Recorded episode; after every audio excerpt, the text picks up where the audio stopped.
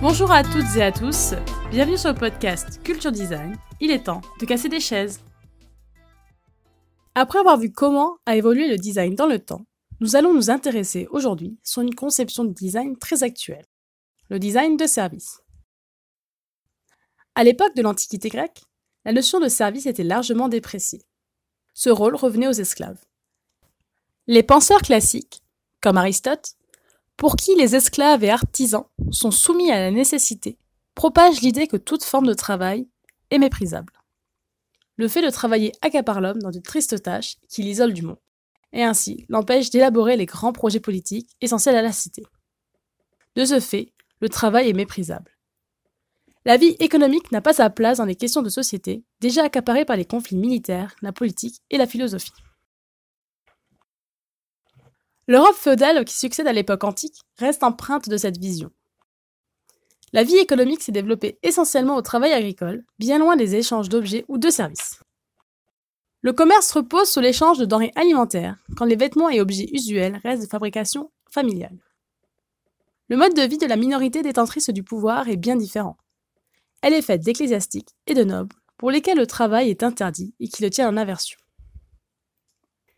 Ces aristocrates héritiers des penseurs antiques ont ainsi recours à une population à part, les serviteurs. Ces derniers libèrent les aristocrates de toute besogne, mais aussi leur permettent d'étaler leur richesse aux yeux de tous. On appelle cela la domesticité d'apparat. Plus l'aristocrate a de personnel, plus il est riche. À partir du XIe siècle, on assiste à la naissance d'un nouveau corps social, la bourgeoisie. Elle bouleversera cette vision du travail et placera l'économie progressivement au centre de la société tout d'abord dans sa forme agricole, puis industrielle et enfin de service, ce que l'on appelle le tertiaire. En effet, ces marchands ne vivent pas de leur production, ils sont spécialisés dans le commerce de denrées produites par d'autres. À partir du XIIIe siècle, ces négociants ajoutent au coût des denrées le prix de leurs déplacements et de leurs services, dont le montant incertain permet de gonfler leur capital. La bourgeoisie médiévale pose les premiers jalons du capitalisme et inventera une poignée de services spécialisés, prêteurs sur gage, changeurs, banquiers, notaires, hommes de droit, apothicaires et autres professions libérales. Progressivement, la bourgeoisie convoite la position privilégiée de la noblesse. En France, les bourgeois soutiennent le roi contre les seigneurs, encore tout-puissants, et participent au déclin de l'ordre féodal, remplacé par une monarchie forte. En retour, le monarque s'appuie sur cette nouvelle alliée pour gouverner, comme Louis XIV, dont les conseillers étaient issus de la haute bourgeoisie. Malheureusement, sous le règne de Louis XVI, au XVIIIe siècle, le pouvoir politique revient aux nobles, ce qui éloigne la bourgeoisie des décisions du royaume.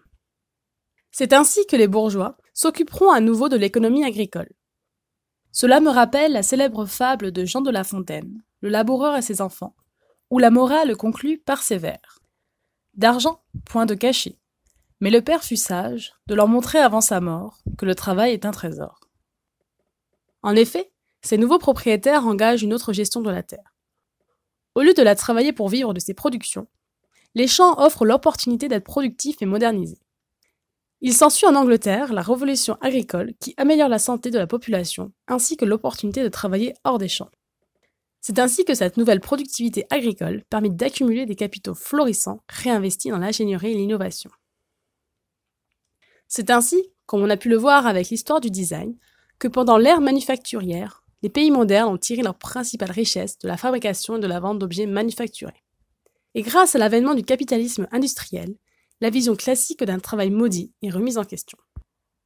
Mais c'est à partir de la fin du XXe siècle que l'on assiste à une profonde transformation économique, la naissance de la société de services, qui succède à la société manufacturière. Une première transformation, à l'aube du XIXe siècle, avait déjà commencé à opérer. La majorité de la population active en Occident les usines et les champs pour se lancer dans la production tertiaire. Parmi cette population, des spécialistes des objets industriels, comme les ingénieurs ou les designers, font surface. Mais qu'est-ce qu'ils font ici? Ils ne dessinent pas des objets, des affiches ou encore de l'architecture? Dès lors, on peut se demander qu'est-ce qu'un service? Un service est un travail effectué pour quelqu'un contre une rétribution. Vous payez une sorte d'échange social.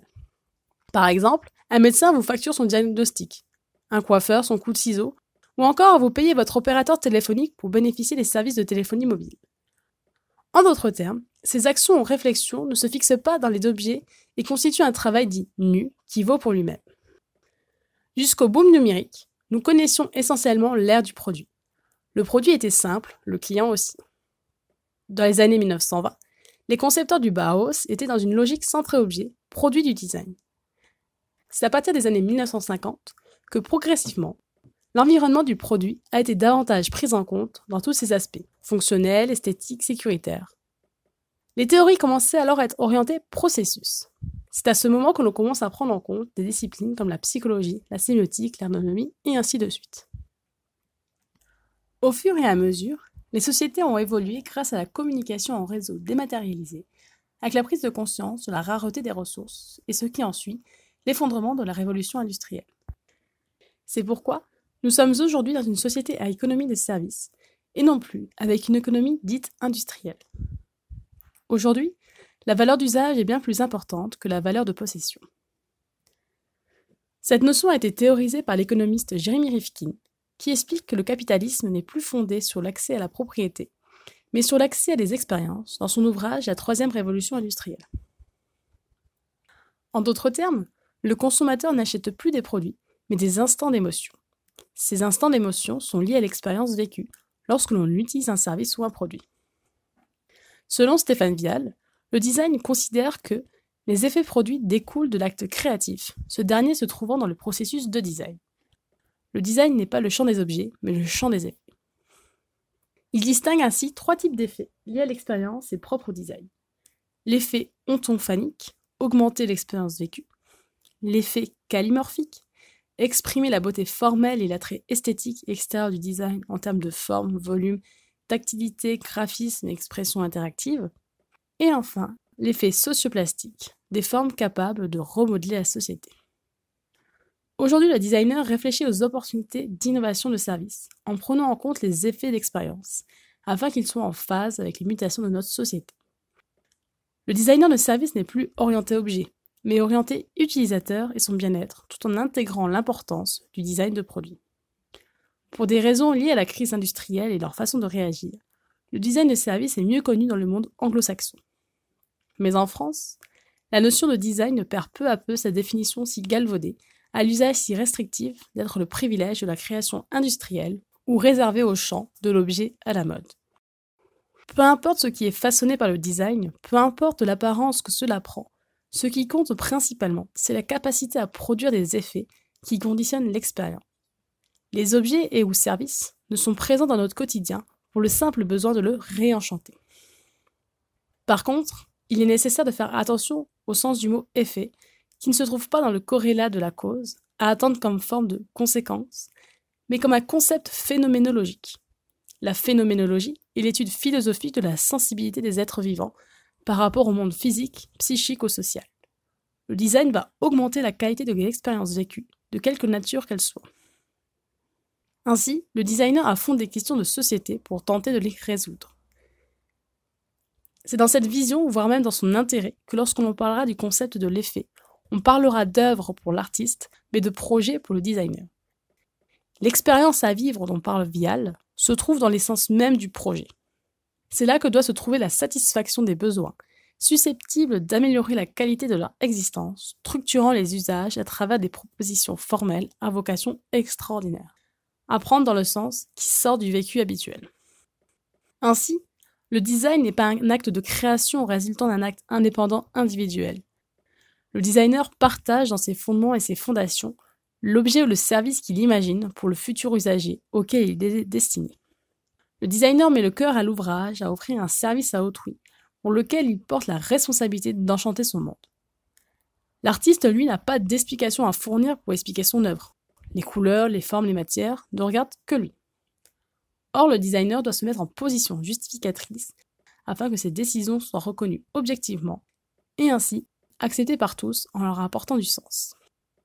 Pour Patrick Join, designer français, le designer c'est quelqu'un qui est curieux, curieux des techniques, curieux des usages, curieux des comportements des autres et des siens propres.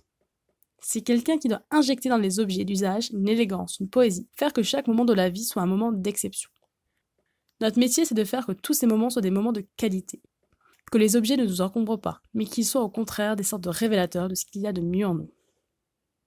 Comme Stéphane Viel, l'artiste projette ce qu'il porte en lui. Le designer projette la réalité, c'est-à-dire une possibilité d'avenir réalisable. Le designer est un projeteur. Il jette en avant un plan, un dessin, une intention. Il y a des vues sur l'avenir. Professionnellement, ça donne quoi? Le design de service est une stratégie d'innovation plus humaine. Les choix sont motivés par des preuves, grâce à des études ethnographiques ou encore des ateliers de co-création.